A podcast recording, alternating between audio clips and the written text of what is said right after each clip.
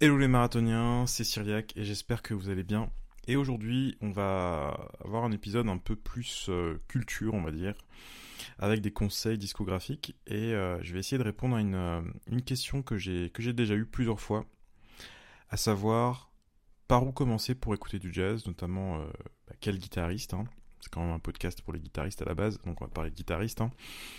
Euh, même si je pense que je ferai aussi un épisode plus sur le jazz en général, parce que bien évidemment, euh, bah, on n'est pas là que pour euh, la 6 cordes ou la 7 ou 8 cordes, mais on est là pour pour parler de musique en général. Et donc la question par où par où commencer pour écouter du jazz et notamment je vais vous je vais répondre de façon un peu un peu différente en vous parlant surtout d'albums en fait.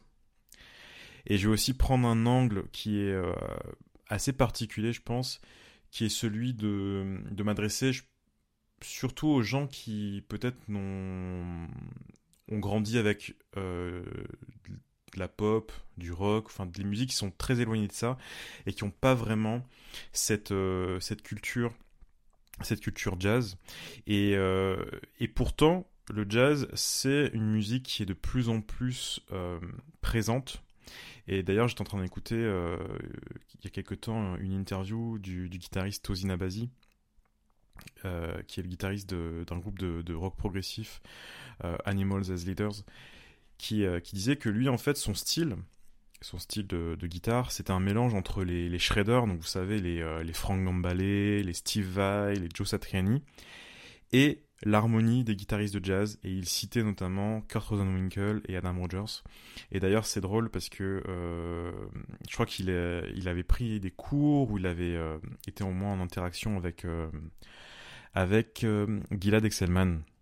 Donc c'est intéressant qu'un guitariste plutôt orienté rock metal se mette à prendre des cours de des cours de guitare jazz et c'était c'est vraiment une tendance.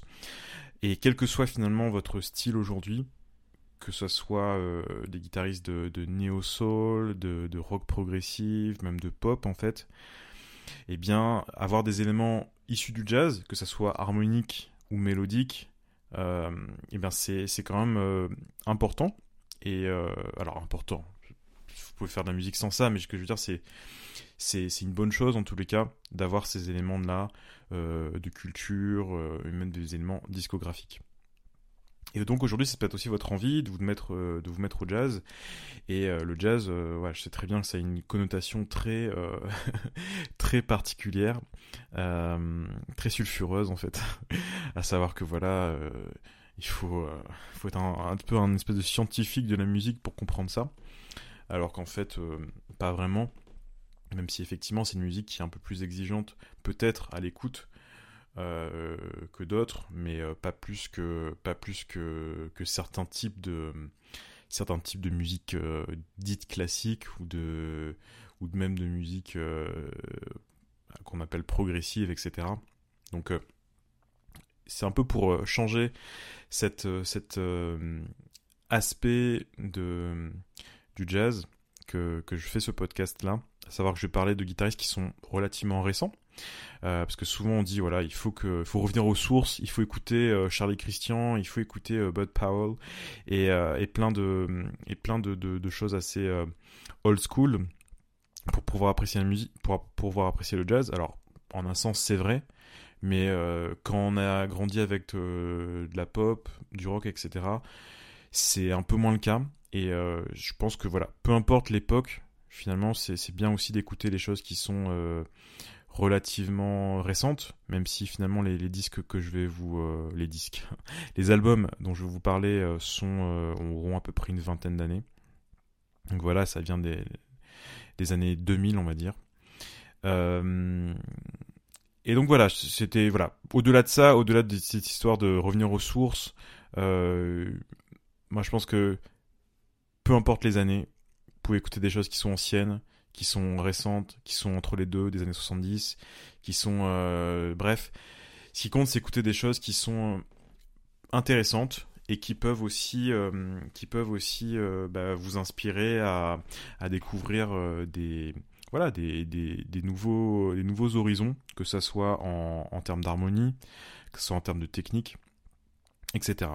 Et le premier guitariste que je vais vous présenter, euh, c'est un guitariste, je fais pas une fixette dessus, mais c'est quand même quelqu'un d'important, c'est Kurt Rosenwinkel.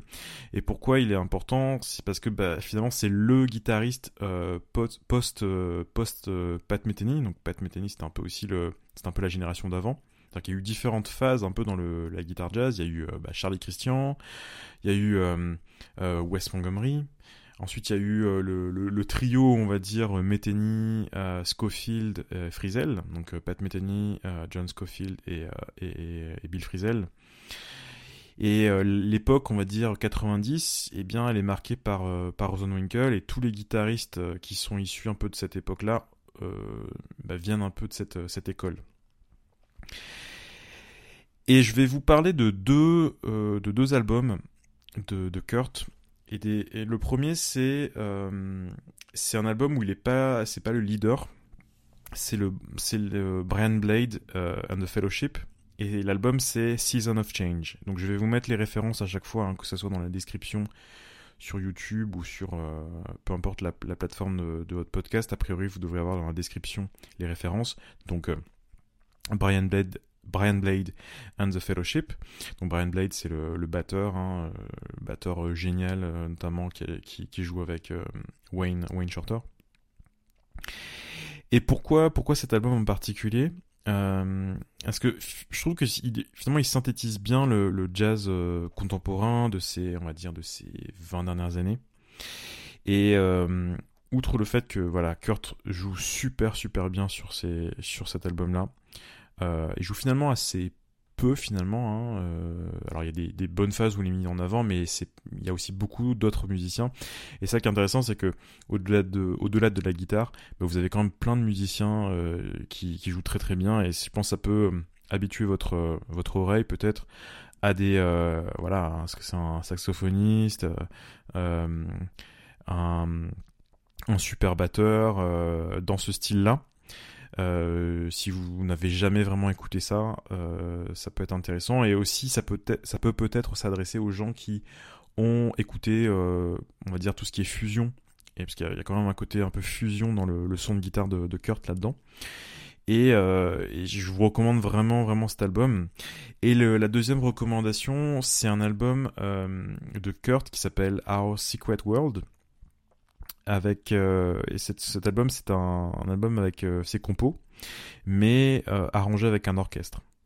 Donc c'est un album vraiment intéressant déjà pour les arrangements mais surtout et c'est ça qui qui fait un peu la la marque de fabrique de cet, cet album là c'est que Kurt Rosenwinkel il est absolument virtuose dessus. Donc c'est à dire que c'est probablement les meilleurs performance de, Kurt en tant que, guitariste, en tant qu'improvisateur enregistré. Donc euh, voilà, c'est les, deux albums que je vous recommande euh, pour, euh, pour vraiment à la fois découvrir le jazz, on va dire, actuel ou contemporain, et en même temps pour découvrir le guitariste incroyable qui est, qui est Kurt Rosenwinkel. Après, ce sont pas forcément mes albums préférés de Kurt. Hein. Euh, je pense que j'en ai déjà parlé euh, dans un article ou je sais, je sais plus. J'en parle tellement souvent de ça. Mais mon album préféré de Kurt, c'est euh, Deep Song, qui est un album où c'est probablement l'album où il est le moins où sa technique de guitare est la moins, euh, la moins, euh, alors c'est difficile de dire abouti, mais euh, comment dire ça? C'est, à mon avis, c'était l'époque où il n'était pas vraiment en train de, pratiquer la guitare, mais pourtant, en termes d'émotion, en termes de, ce que ça, ce que ça dégage, et surtout de l'interaction, parce que dans le, dans l'album, il y a, enfin sur l'album, il y a, enfin une super équipe, il y a notamment Brad Meldo et Joshua Redman. Euh, c'est un album juste incroyable, tant au niveau des compositions qu'au niveau du jeu en lui-même, au-delà de, la technique. Euh, parce que il faut savoir que Kurt, il a eu plusieurs, phases, notamment il y a eu une phase avec euh, le, Fellowship, justement, le Brian Blade Fellowship, où il s'est mis à vraiment travailler énormément la guitare. Il y avait notamment une interview où il disait que voilà, en ce moment, il travaille, euh, je sais plus, 7-8 heures la guitare par jour, juste la technique juste la technique. Et c'est vrai que ça, s'entend après, hein. Euh, si vous cherchez certains enregistrements de, certaines périodes où on voit que c'est beaucoup plus virtuose, c'est beaucoup plus euh, pas technique pour, pour être technique, mais en tous les cas, on voit qu'il y a, il y a des, des choses que vous pouvez peut-être pas réaliser techniquement justement à l'époque de l'enregistrement de Deep Song qu'il a pu faire qu'il a pu faire après. D'ailleurs, j'avais mis des, enregistrements. Hein, vous pouvez chercher sur, euh, YouTube, hein, sur une autre chaîne YouTube. Euh, vous tapez euh, Kurt Rosenwinkel live. Avec, j'avais mis des, vidéos il y a quand même, bah, peut-être il y a plus de 10 ans, hein, plus de 10 ans sur YouTube, avec notamment un enregistrement de, à la fois en quartet et aussi en trio. Vous allez peut-être retrouver ça, vous allez voir peut-être mon nom, pour voir un peu bah, voilà, le, Kurt, le Kurt en pleine forme, ce que, ce que ça donne. Et aussi, euh, un autre album que j'aime beaucoup, c'est, euh, apparemment, c'est l'album euh, que, que lui déteste le plus, donc c'est assez marrant. C'est un album sur le label Criss Cross, qui s'appelle Into It, et qui est pour moi le meilleur Kurt Rosenwinkel, on va dire, jeunesse. C'est-à-dire qu'il y a eu différentes phases hein, dans, le, dans le son de Kurt et dans l'évolution de de, son jeu. Et là, c'est vraiment le Kurt Rosenwinkel euh, des années, euh, fin des années 90. Hein. Je crois que l'album, ça doit être 98, euh, quelque chose comme ça. Et c'est que des standards, il me semble. Ouais, je crois que c'est que des standards. Et c'est juste, c'est juste génial, en fait. C'est vraiment un album génial, même si apparemment, c'est celui qu'il préfère le moins. Le deuxième guitariste dont je vais vous parler, pareil, j'en parle, j'en parle souvent, et c'est quelqu'un qui m'a beaucoup enfin que j'aime beaucoup en fait. Hein. D'ailleurs, bah, si, si, vous avez vu ma, ma guitare, euh, je me rappelle quand j'avais vu cette 335 euh, dans un, dans un magasin noir comme ça, ce qui est un modèle quand même assez rare en plus euh, voilà des années 90. bah, tout de suite j'ai pensé à, à, à, Mike Moreno et j'ai voulu l'essayer et dès que je l'ai essayé je me suis dit ok c'est ma guitare quoi parce que bah, c'est une super guitare et en même temps ça me faisait penser à, à Mike euh, donc Mike Moreno et euh, l'album que je vous recommande c'est un album du, pianiste Aaron Parks et l'album s'appelle Invisible Cinema. Et c'est un album, je pense, qui fonctionne très bien pour les gens qui n'écoutent pas vraiment, vraiment de jazz parce que bah, les, thèmes sont très mémorables, sont très très bien écrits, mais en même temps, on ne tombe pas dans euh, les facilités. Voilà, c'est pas des trucs euh, ou des choses bah, faciles. C'est très facilement écoutable, je pense, même pour les gens qui n'écoutent pas de jazz. J'avais déjà fait écouter ça à des gens qui sont pas dans, qui écoutent pas vraiment de jazz et euh, j'ai eu des bons retours. Mais en même temps, c'est très exigeant, c'est-à-dire que c'est un album qui est, euh, voilà, les gens, enfin les, les gens, les musiciens jouent très très très très bien, très très très très bien. Il y a Eric Arland au, à la batterie, il me semble, et euh, et le, contrebassiste, je me souviens plus, je crois que c'est hmm, c'est peut-être Matt Penman à vérifier. Et ben Aaron Parks, euh, Aaron Parks euh, au piano, donc euh, excellent pianiste, et, et Mike à la guitare. et je pense que c'est un album parfait pour les gens qui, qui écoutent, enfin qui viennent du, qui viennent du plutôt du rock en fait, du rock indépendant. et c'est un, un, un, vrai bon mélange entre tout ce que la scène new-yorkaise des années 90 a pu faire. Donc voilà, avec les mesures impaires, euh, l'harmonie euh, euh, voilà qui est très très loin des 2-5-1, les sons de guitare qui sont pas vraiment typiques du jazz, même si finalement quand on écoute c'est quand même vraiment inspiré de ouais du, du son de, de Kurt des années 90 aussi. Mais voilà, c'est plus pour les gens qui ont grandi en écoutant euh, Radiohead plutôt que Charlie Parker, vous voyez. Donc voilà, je, vous recommande, je vous recommande cet album, donc Invisible Cinema. Le troisième disque, le troisième guitariste plutôt, il faut que j'arrête de dire le mot disque aussi parce que cette époque-là est révolue, même si euh, les vinyles sont, sont très très à la mode et peut-être qu'un jour je ferai un épisode pour les, sur les vinyles qui est quelque chose, une question très, euh, très intéressante. Donc le troisième guitariste, c'est euh, Gilad dont j'en ai déjà parlé énormément aussi. Et je trouve que c'est un guitariste qui est, qui est intéressant parce qu'il est euh, relativement accessible, facile à écouter. Euh, mais surtout, il va vous mettre euh, en... je parle de ce guitariste-là parce que il met en avant un format qui est très très très commun au jazz, qui est assez différent de tous les autres styles de musique, et c'est le trio. Donc contrebasse, batterie, guitare. Et je pense que une des choses à comprendre dans le jazz, c'est cette notion d'interaction en permanence. C'est-à-dire que, voilà, euh, le, batteur va, jouer un rythme, euh, ça va être, le guitariste va, y répondre, euh, le guitariste va jouer ça, et le, contrebassiste va répondre d'une autre façon va jouer une pédale par exemple, va changer la façon dont il va jouer en fonction de ce que l'autre fait en temps réel. Donc c'est un peu ça le, principe du jazz quand même. Enfin, un des principes. Euh, plus que, alors, on va me dire que oui, ça existe dans tous les styles de musique, mais là, c'est, on joue pas quelque chose de A à Z qui est euh, prédéterminé. On va interagir en permanence avec euh, avec les autres musiciens. Et c'est vrai que le trio de Gilad, notamment avec Harry Honig, Harry Honig, le, batteur, c'est le meilleur moyen, je pense, de découvrir le format trio, guitare trio, pour les gens qui n'ont jamais écouté de guitare trio, donc les gens qui n'ont jamais écouté euh, les trios de Pat Metheny, même si ça aussi, il faudrait aussi les écouter, ou, euh, même les...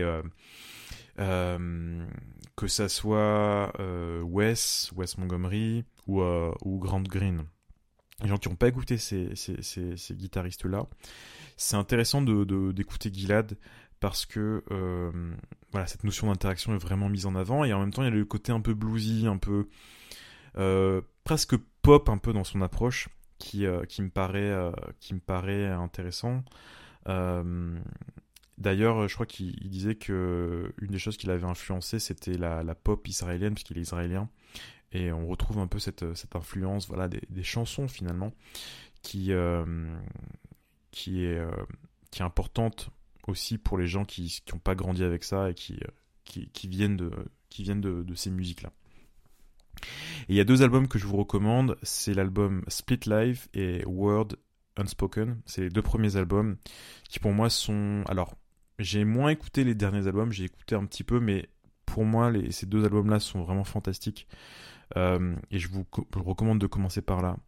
Euh, parce que tant au niveau du son qu'au niveau de tout, en fait tout est, extrêmement bien joué. Et euh, pareil, c'est accessible, je trouve, mais en même temps, c'est très exigeant, enfin, c'est très sophistiqué finalement. Et c'est ça que je trouve euh, super bien fait, chez, euh, super bien joué de la part de, de Gilad. Le troisième guitariste, c'est le quatrième guitariste, pardon, c'est Jonathan Kreisberg.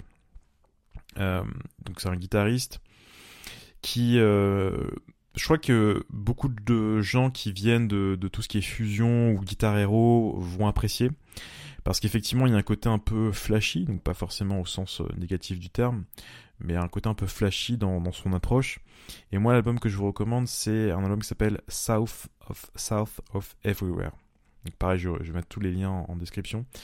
Euh, c'est un album euh, donc où il y a que des, que des compos il me semble. Ah non, il n'y a pas que des compos, puisque je crois qu'il y a une version de, de, Stella by Starlight. Euh, mais voilà, il y a, il y a quand même un côté euh, très compo. Euh, il y a beaucoup, beaucoup de compos. Et, et ce qui est intéressant là, c'est que, outre le fait que ben, il y a une super équipe, il me semble qu'il y a hum, Will Vinson, qui est un, un superbe saxophoniste alto, qui est juste. qui est probablement mon saxophoniste alto préféré euh, à l'heure actuelle. Euh, d'ailleurs, j'avais pris un, cours aussi avec lui euh, et c'est un gars très très marrant. D'ailleurs, je crois qu'il, enfin, c'est pas que je crois, il parle un peu français. Il parle assez bien français en fait. bon bref, c'est une parenthèse. mais je reviens à Jonathan Kreisberg. Donc c'est un super album, South of Everywhere parce que on a on a ce côté un peu fusion, on a ce côté euh, voilà un peu technique mais pas non plus euh, technique pour la technique. Et en même temps, on a les codes du jazz euh, que ça soit au niveau du swing, que ce soit au niveau du son. Et, et moi je vous recommande je vous recommande cet album là et il y en a plein d'autres. Hein. Il y a aussi un album qu'il a fait en solo qui s'appelle One, il me semble. ouais, je crois que c'est ça. Et qui est aussi intéressant, qui où il n'y a pas le côté ben, interaction forcément puisque il est tout seul mais qui est euh, qui est quand même euh, qui est quand même vachement intéressant aussi pour les gens qui viennent un peu de la fusion, parce qu'il me semble qu'il y a quelques morceaux dessus, voilà, avec des sons saturés, avec des pédales, etc. Je pense que ça peut plaire à, pas, mal, à pas mal de gens. Et des échos que j'en ai, généralement, les, les, guitaristes qui transitionnent un peu vers le jazz aiment bien passer par Jonathan Kreisberg. Et le dernier guitariste dont je vais vous parler, c'est euh, Ben Monder. Donc Ben Monder, c'est quelqu'un que j'aime euh, j'aime beaucoup, hum, que j'ai interviewé d'ailleurs euh, il y a quelques années. vous pouvez retrouver l'interview sur le blog. Je l'avais interviewé alors qu'il était à Paris. Et l'album dont je vais vous parler, c'est pas un album où il est en, il est leader aussi, mais c'est un album du quartet de Jérôme Sabag. Et l'album s'appelle Pogo. Euh, et c'est un album qui est là pour le coup clairement influencé par tout ce qui est pop rock. Euh, et c'est un peu comme si des musiciens, cet album-là, c'est un peu comme euh, comme si des musiciens de jazz jouaient un album de, de pop rock en fait. même si, alors, je vous recommande d'écouter. Vous allez voir, il n'y a pas vraiment de, il y a, y a il y a différents éléments, il y a même des éléments un peu de, du Moyen, euh, Moyen-Orient, parce qu'il me semble que euh, Jérôme, il a des origines, alors je crois que c'est libanaise, je suis pas sûr, mais je crois que c'est ça. Euh, et il y avait quelques, quelques influences, donc c'est assez varié malgré tout. Mais il y a ce côté vraiment facile à écouter, avec des, des thèmes très faciles à, à, à, entendre et à comprendre. Et, et en même temps, bah, on a euh, Ben Monder dessus quoi. C'est-à-dire que euh, on a un des meilleurs guitaristes de, de la planète qui, euh, qui joue là-dessus. Donc il y a il y a tout en fait, il y a le, le, son, les sons très très saturés. Il y a aussi les sons un peu plus jazz, on va dire, enfin guitare jazz classique, on va dire mainstream mainstream New York. On peut appeler ça comme ça le, son le son des années 90. Avec voilà de hum, des, des, mélodies et puis une superbe une superbe équipe hein. il y a le dans le quartet de de, de Jérôme euh, je crois qu'il y a Ted Pour euh, à la batterie et euh, il y a euh, je sais plus à la contrebasse euh, mais un super super contrebassiste. Comment il s'appelle je sais plus. Mais en tous les cas c'est un super contrebassiste. Je vois sa tête mais j'ai perdu son nom. En tous les cas je vous recommande d'écouter euh, Ben Monder, notamment en tant que, en tant que sideman, donc c'est-à-dire pas en tant que leader de ses, des albums, parce qu'il apporte, euh, il joue un peu différemment et c'est, je pense, un bon moyen de commencer à, à, l'écouter, parce que ces disques, on va dire voilà, un peu plus solo, sont un peu plus, euh, c'est un peu plus cérébral, c'est un peu plus, c'est beaucoup plus exigeant, je pense, que les disques de disque avec, euh, avec Jérôme notamment, mais il y en a d'autres. Hein. avec, euh, avec Ben Monder, il y avait notamment un disque de Brian Charrett, qui est un, un joueur de euh, orgue, orgamon. J'ai plus le, nom du disque en tête, mais c'est un disque où il y a plein de standards. Enfin, il y a quelques standards. Et et euh, voilà, Ben Monder, il joue, euh, voilà, il joue super bien euh, du, du, jazz straight ahead comme ça, alors que dans d'autres cas, il est capable de jouer sur des disques avec des compos, il est capable de jouer du free jazz, il est capable de jouer, enfin plein de trucs. ce gars-là est, ce gars-là est un est un, un, freak, un freak of nature, un, un, monstre de la nature, comme on dit ça, un gars, un gars à part, tout simplement. Donc voilà, euh, ma petite sélection là pour euh, pour les pour les ouais les guitaristes ou les non guitaristes qui veulent se mettre à écouter du jazz ou de la guitare jazz en tous les cas. Donc je répète, Kurt Rosenwinkel, Mike Moreno, Gilad Excelman, Jonathan Kreisberg et Ben Mander. Euh, dites-moi en commentaire bah, les, albums que, vous me recommandez aussi, qu'on se partage un peu nos, conseils discographiques. moi je vous retrouve pour un prochain podcast très très vite. Euh, n'oubliez pas que vous pouvez vous abonner à la newsletter, le marathon, euh, pour avoir tous les conseils, euh, tous les vidéos, tous les podcasts. Je vous remercie pour d'avoir écouté ce podcast. Et je vous souhaite une bonne pratique, une bonne journée ou une bonne soirée en fonction du moment où vous écoutez ce podcast. À très bientôt.